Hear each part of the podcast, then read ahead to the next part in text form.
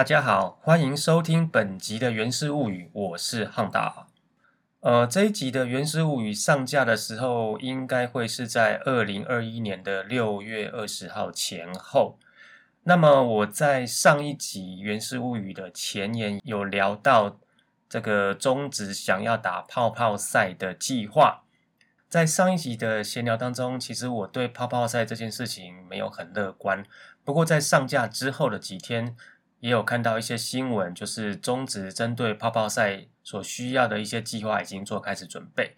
那么如果说真的有办法打泡泡赛，就是打我的脸的话，我也觉得蛮开心的哦。毕竟有比赛可以看的生活，就是比没有比赛可以看的生活好很多哈。不过呢，好奇的就是说，如果比赛真的可以打的话，那么一样会有啦啦队吗？当然也是希望会有哈。那至于打泡泡赛还有哪些需要考量的部分呢？在这周的大叔野球五四三组节目里面，其实也有蛮多的讨论。如果还没有听的朋友们，记得要回去听哦。那么另外呢，大叔野球五四三的宇宙也持续的在进行更新，不管是主节目五四三，还是龙给我讲头头师道阿杰手扒鸡，以及本节目原氏物语，我们都会持续的进行更新。另外呢，大叔野球五四三的赞助计划也持续的进行。如果各位听众行有余力的话，也欢迎各位到泽泽募资帮我们添财添火。您的持续鼓励是给我们最大的前进动力。那么这一集的内容主要是要说，二零零三年第一金刚在球队战绩以及球团经营的一些简单的回顾。其实这一集本来是要在上周就上架，但是上周呢刚好遇到端午节假期，所以我就拿了一场在端午节所进行的比赛做回顾，所以把这一集延后到这一周才上架。那么就开始喽。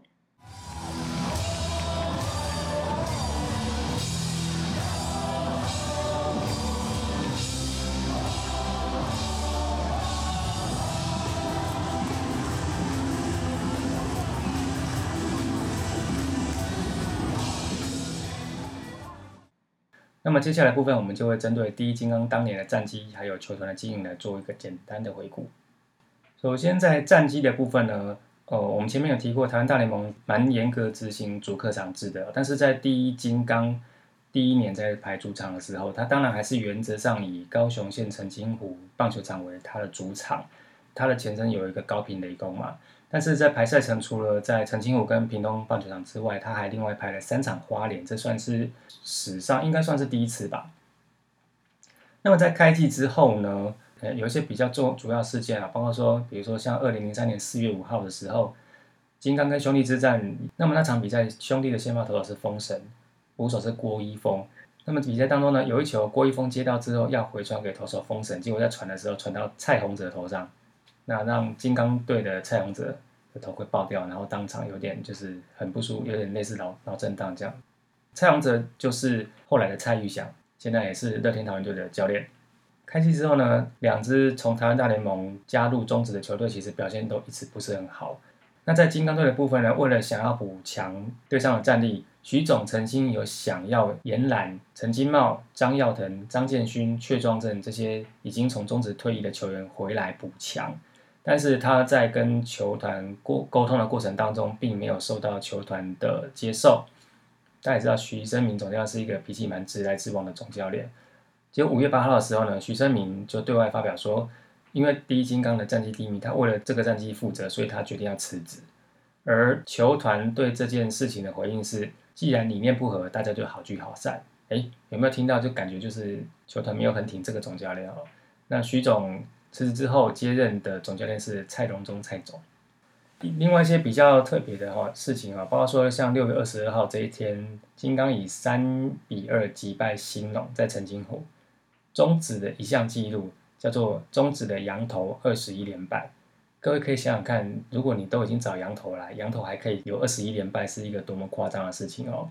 这场比赛还有另外一个小趣事，就是许耀燕打出了他生涯的第一支全垒打，但是这支全垒打飞到了外野的时候，打到一只球迷带进去的雪纳瑞犬，然后后来还因为这件事情，这个球团还安排就是给这个球迷主场贵宾券。而且连这只狗狗都有一张主场贵宾券。然后在八月二十五号的时候，第一金刚在新庄以零比四败给兄弟象队，写下了一个非常难堪的记录，就是整季对战零胜哦。这一年，第一金刚跟兄弟象总共打了二十场，金刚的战绩是二和十八败，一场都没有赢过。到了球季结束之后啊，第一金刚也开始寻找下一个总教练。其实那个时候，球团有开始跟中信的林中秋进行接洽。因为不管是徐总或者是蔡总的时期战绩都还是蛮低迷的啦。那第一金刚也是想说，可能到季末之后开始物色新的总教练，而他们接洽到就是当时的中信金总教练林仲秋。呃，两边其实已经有算算算是谈到个程度啦。只是说好巧不巧，在那个时候，因为中信金有一个离队的队员叫做苏立伟，苏立伟他在球场外去签赌被抓到。这个并不是说去迁赌放水，但是因为被迁赌抓到，在当时的宗旨是一个非常不能原谅的事情。我想现在可能也是了哦，因为那个时候大家都被那个黑影重重的事件吓怕了。苏立伟在球队的时候的总教练是林仲秋，那么这个球员行为不检点，总教练也是会被检讨，所以后来第一金刚就决定不聘请林仲秋，而林仲秋到不了第一金刚，也回不去中信金。中信金那个时候找来的新任总教练就是许成明。那么二零零三年一整年的球季打下来，哈，这个回顾整个金刚队在这一年的成绩，有一些东西我们做个简单的整理。第一金刚队的第一胜是二零零三年三月七号在台南赢统一师，那一场的胜投是梁如豪。而第一金刚队的第二十胜是二零零三年的十月六号在澄清湖主场赢过中信金，那一场的胜投是许文雄。整季打了一百场，就是这二十胜。上半季的时候呢，九胜三十七败四和，胜率一成九六，这听起来就蛮低的哈。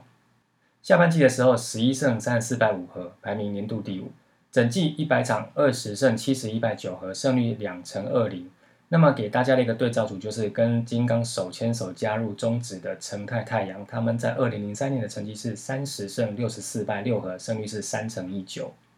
整个金刚的逐月战绩，呃，其实你只要看十月份，十月份是三胜一败，只有在十月的时候是胜多于败，其他每一个月都是胜多败少。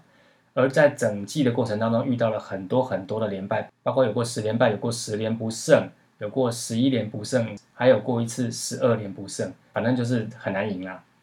那么创下的记录呢，包括说半季最少胜只有九胜。半季最多败三十七败，最低胜率一成九六，这是上半季。呃，我想半季最少胜应该很难破。年度最少胜二十胜，年度最多败七十一败，年度的最低胜率两成二零，年度的最低团队打击率两成三七。那么第一金刚跟成泰太阳，因为是从台湾大联盟合并进进到中职的球队，对中职观众来讲，他们是不熟悉的新球队。不熟悉的新球队，自然在招募球迷的时候就会比较辛苦。而第一金刚跟成泰太阳这个难兄难弟，在二零零三年总共对战二十场，平均的观众人数是史上最低的六百二十一人，这个真的是蛮低的哈。我们讲白一点，这个乐天桃园的平日主场在法商区前面这一块，我加起来可能都不止这个人数哦。而第一金刚跟成泰太阳在当时的组队的队员组成稍微有点不一样了。第一金刚球员的年龄比较分散，太阳比较会比较平均。而这两队的相较之下，第一金刚的问题在于打击跟洋将的问题比较大。然后整个第一金刚的土头，唯一一个算是最值得信赖的土头就是梁如豪了。但是梁如豪在球季后端八月二十八号也就印上去开刀去。而杨将的部分呢，其实都大家都没什么印象，唯一一个印象的就叫尤尼卡。尤尼卡是当时第一金控的一个，算是应该算是一张现金卡的商品名称啊，他就把这个商品名称拿来取杨绛的名字哈。呃，当然现在我们中职在取杨绛名称，原则上都会照着他本来的名字去做一些译音，但是在九零年代的时候，其实蛮容易把母企业的商品拿来冠在杨绛名字上。我想这个最多的就是兴隆啦哦，而第一金刚这个比较有名就是尤尼卡啊，尤尼卡来一个尤尼卡哈。那尤尼卡呢？这个名字虽然是呃球团寄予厚望，但是实际实际上表现实在是不行。他只投了两场就走了哦。好，讲完了当年球队的战绩，我们先来讲一下球团经营面的一些故事。首先呢，在台湾大联盟从四队并成两队加入中华职棒的时候，关于这个球队要怎么转手，中职这边的要求就是纳鲁湾带了两队进来，但是这一年时间纳鲁湾必须把这两队都处理掉，所以变成说他进来之后还要再找新的卖家。而在当时的中职联盟会长陈和东的牵线之下，他们找到了第一金控来赞助支持其中一支球队，也就是我们今天所提到的第一金刚。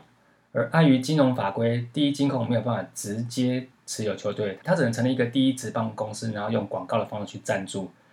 我如果印象没有错的话，现在的中信兄弟跟富邦好像好像也是类似的方式，就是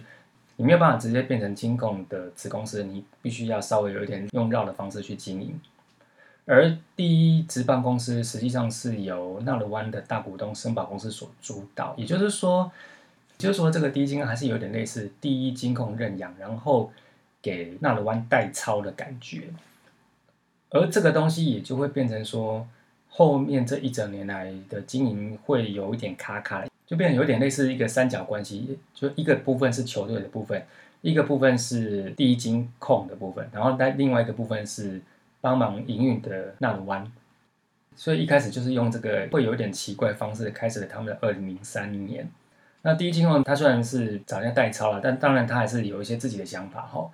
比如说像在二零零三年的四月二十二号，就是第一金控就觉得说，哎，本来这个金刚队的球衣就是他们没有很喜欢，那他们希望有他们设计的新球衣来发表，因为本来第一金刚的球衣就是以前台中金刚的球衣去改的。那么我们以主场球衣来讲，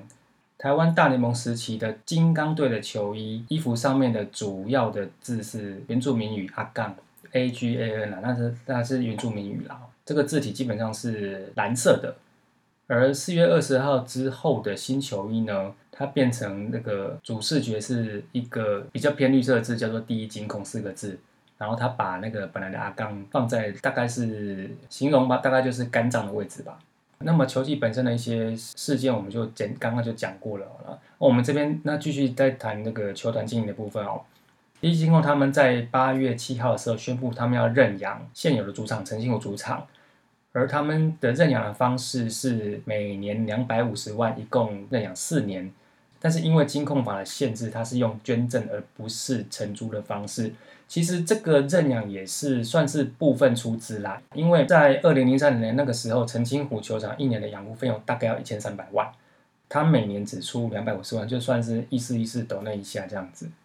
然后就像我们前面讲这个第一金跟纳鲁湾跟球队之间的三角关系，其实在整个球季当中一直在一个不是很顺的状况之下，所以其实大家也都很好奇，说这样子第一金控这种认养的方式到底会不会一直持续下去？而在八月左右的时候呢，第一金控的高层进行了一些人事上的变化，新任的董事长叫做谢寿福。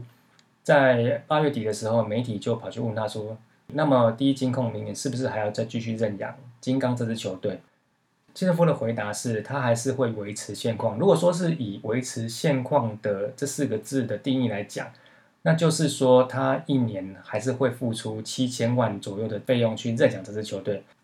但是大家的质疑就是说，谢特夫上任一个多月来之后，他从来就没有跟球队这边，不管是教练或是球员有任何的见面或参叙，他也没有到过球场去看过金刚队的比赛，所以他这样讲到底是真的还是假的，其实大家不是很确定。而第一金刚跟纳鲁湾之间在经营球队上，其实也是有一些嫌隙然后。在九月底的时候呢，第一金刚他们决定派他们本身金控这边体系的人马黄华山去接掌球团，去兼任领队。那这个兼任领队的动作，他可能希望就是手再伸得更进去一点，不要好像就是都是透过纳鲁湾，那在沟通或营运上的一直在出现问题。而我们前面讲说。八月底的时候，谢寿夫说他会维持现况，但是在球季结束之后，十一月十号的新闻里面有报道说，第一金刚因为战绩不佳，所以这个全队球员的薪资大概会砍十五趴。而，球队这边跟公司提二零零四年的预算的时候被砍了一千多万，二零零三年的时候一年花了七千万在养球队，但是二零零四年的时候大概就只剩五千五百万左右。那么媒体这边其实也一直对金刚的这个经营的决心有很大的疑虑，然后虽然说谢承福讲说都不会变维持现状，可是可是球季之后呢，明年到底要不要认真经营球队，其实大家也都很怀疑啊。那么在这个外界对球队经营还是有一点点疑虑的时候，黄华山他接了领队，他还是应该还算是蛮认真在做他的工作了哦。在十二月一号的时候，在领队会议当中，他有提议说要把之前的转台条款提出来讨论。转台条款就是我们前面讲的，在台湾大联盟刚成立的时候，他们从中华职棒联盟挖了一些明星球员过去，这些转台球员在中职这边就被列为永不录用。呃，我们用白话来讲，就是当时所谓的叛将。而随着两联盟的合并，这些叛将能不能再回来，也就是要讨论的焦点。当然，当然以第一金刚这个台湾大联盟体系过去的球队，他们当然也会希望说，当时的短台球员可以再回去。但是在黄华山提出这件事情的时候，洪瑞和马上就否决。那黄华山为了要说服洪瑞，他也有提一个另外一个解套方案，就是说啊，那不然这些转台球员可能他缴交一些当初台湾大联盟给他们签约金，然后去做一些回馈社会或是基层棒球的东西。但是洪瑞和死都不要，他说不要就是不要。呃，除了这个黄华山想要针对转台球员做一些讨论，好像他还是蛮想经营的。而且另外还有一些耳语，就是说，哎，二零零四年金刚队在安排主场的时候。虽然他还是会在澄清湖为主要主场，但是他会把澄清湖的主场从四十四场降为十二场，但是他会排十四场在高雄市区的立德棒球场。而这些话言犹在耳，十二月六号的时候，突然新闻就爆出来，达达集团拿纽要接手金刚这支球队了。事实上，季末这个第一金控对于要不要再认养球团的态度有点暧昧不明，纳鲁安公司也开始去找其他的买主。他们就找到了拿六，他们跟拿六接洽的时候，第一金控其实是不知道的哦。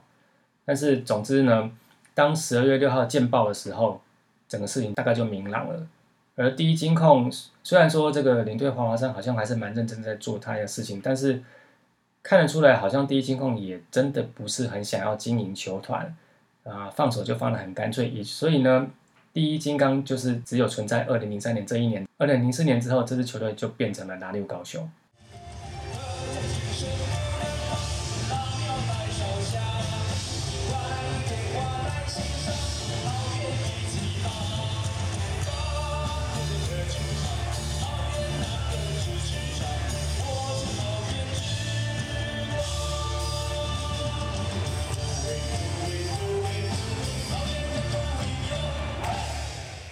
接下来我们就来简单收尾一下二零零三年的心得。好，我觉得以我的角度来看这段历史哦，二零零三年的第一金刚就是一个没有期待的开始，没有期待结束，因为大家都不知道说在一开始的时候，第一金控跟纳鲁湾之间到底会用什么样的角度跟关系去经营金刚这支球队，而整个结束的时候好像也是就这样子结束了。金控这边虽然还是在做一些基本做的事情，但是你可以看出来，从我们刚刚讲到的，呃，全队减薪还有认奖费用的降低，其实金控这边好像就真的没有很想要玩这支球队。而这支球队，因为它是从台湾大联盟转到中职，台湾大联盟的末期，其实这个球迷数已经变得很少了，而他又是用一个新球队的方式进到中职，而打得又哩哩啦啦，所以球迷也当然就是养不起来。整队来看的话，其实第一金刚是一支存在感还蛮薄弱的球队哦。也可以看出来，其实我们在讲桃园这支球队的队史，其实很少很少人会特别提到二零零三年的第一金刚。而这个整个磨合不佳的状况之下，球迷当然第一个球迷本来就很少，但是球迷在看这支球队的时候，也会觉得蛮无力的。我在做这一集的时候，大概。呃，想办法去找了一下一些当初有留下来的一些球迷对球团的感受。那当然，球迷从一开始寄出的时候，哎，我们这一队有谁有谁有谁。然后同样是台湾大联盟过去的当中，哎，金刚队跟太阳队比，金刚强在哪里？那太阳强在哪里？哦，那期待两支球队进去之后会有什么样的火花？但是随着这个球季的演进，然后战绩一直低迷，球迷对球团是还蛮无力感的。那无力感的话，就会有一些。比较情绪性的言论啊，那包括说，哎，这个你不想玩，是不是就不要玩了？但是其实你又会想说，啊，那如果这个第一金刚不玩了，那怎么办呢？找不到新买主的话，球队是不是就解散？当时的金刚球迷对球队大概都会有这样的一些感受了哈。那在十二月的时候，确定有蓝牛继续接手这支球队的时候，那球迷也会开始找一些背景讲啊，这个蓝牛到底是一个什么样的集团？那时候在台湾有多少分店？那会找一些这个基本的资料，那也会对这个新球团会有一些更多的期许。那当然之后拿纽刘家入手之后，对这支球队进行什么样的改造，我想大家就都有目共睹哦。那么这个二零零三年的一年的第一金刚的过往，到现在其实已经过了十几年，快二十年了哦。那么球队再从二零零四年变成拉纽熊，二零一一年变成蓝米狗桃园，但再到二零二零年变成 Rakuten 桃园，我想这个已经跟之前都已经有很大的差别。但是我们前面也提到，第一金刚自然也不像兄弟或统一，你还可以相对容易的找到一些复古的东西来回味哦。不过有两个东西我倒是可以跟大家提一下。第一个我要提的其实不是第一金刚的相关的东西，而是我们前面提到第一金刚是由高平雷公跟台北太阳合并的队伍。台湾大联盟的所有东西几乎都已经消失了，但是高平雷公在台湾大联盟时代曾经有个赞助商是生活饮料，也就是大家去超商的时候可以买到的那个生活红茶、生活绿茶、生活奶茶。而其实他们的产品线里面有一个叫做生活珍珠奶茶。生活珍珠奶茶的包装上面还留有雷公对当时的原住民的英语翻译叫做发拉，所以如果说各位有机会去买到这个生活珍珠奶茶的话，上面写的那个发拉就是之前雷公队球衣上面的那个字。呃，生活珍珠奶茶我记得在超商通路好像比较少买到，如果你想买的话，可能要去小北这类的卖场去找。在金刚的部分呢，就是我们提到的这个二零二零年乐天桃园因为庆祝队史千胜，所以他出了千胜商品，其中有一件就是金刚队的 T 恤。那那件 T 恤的正面就是当时金刚的那个吉祥物，在 T 恤上面还会简单提一下，二零零三年拿到了十胜。接下来是这个简单的一些想法啦哦，我在做第一金刚这一集的时候，其实。当然，就是要花时间去找一些当初留下来的东西，在找的过程当中，发现第一金刚留下来的东西，当然还是有啦，但是能找得到的资料真的相对不多。那么，在看整个金刚队球迷的那个时候所留下的一些想法或记录，就会觉得，其实有些东西放到现在看也是很像啊。就是说，我们都还是会抱怨说，这个球团，你这个球团老板来玩这支球队，你到底有没有心要玩啊？你如果没有心要玩的话，就放给别人玩啊，不要这样子啊，爱爱做不做了。我想每一队都一样啊，不同时代的球迷啊，哈，在球队状况比较不好的时候，其实多多少少都会有这样想法。那这个状况也是每支球队都有的状况，了，哈只是说从现在看以前，现在球迷还是真的幸福很多，必须这么说。因为在二零零三年第一金刚的那个年代，他只要七千万就可以玩一支球队。你就算把这个通膨算一算的话，现在玩一支球队也绝对超过七千万多很多。现在你还有二军，你还有主客场，你还要养拉拉队哦，然后你的主场还要做一些 promotion，然后你要硬体、软体都要做一些强化哦。你再怎么抱怨，其实都还是比那个时候好很多。当然，我们也是要往好的地方看。看大联盟，看日本职棒，看韩国职棒，他们的球团有很多更用心、更值得我们去学习的地方。中职永远都还有进步的空间啦。只是说真的啦，从现在看以前，现在真的幸福很多。呃，那我想有时候，当然球队表现不好，或是球团事情做的奇怪，该酸的我们都还是会酸啊。只是说，这个就是一个逐渐进步、逐渐演化的过程哦。那么我们刚刚提到的这些金刚队的历史，其实我都没有提到球员啦，因为球员的部分，我想说之后再找一个时间特别聊一下，有在第一金刚队出赛过一些比较有代表的球员。那么就这样子喽，谢谢大家，拜拜。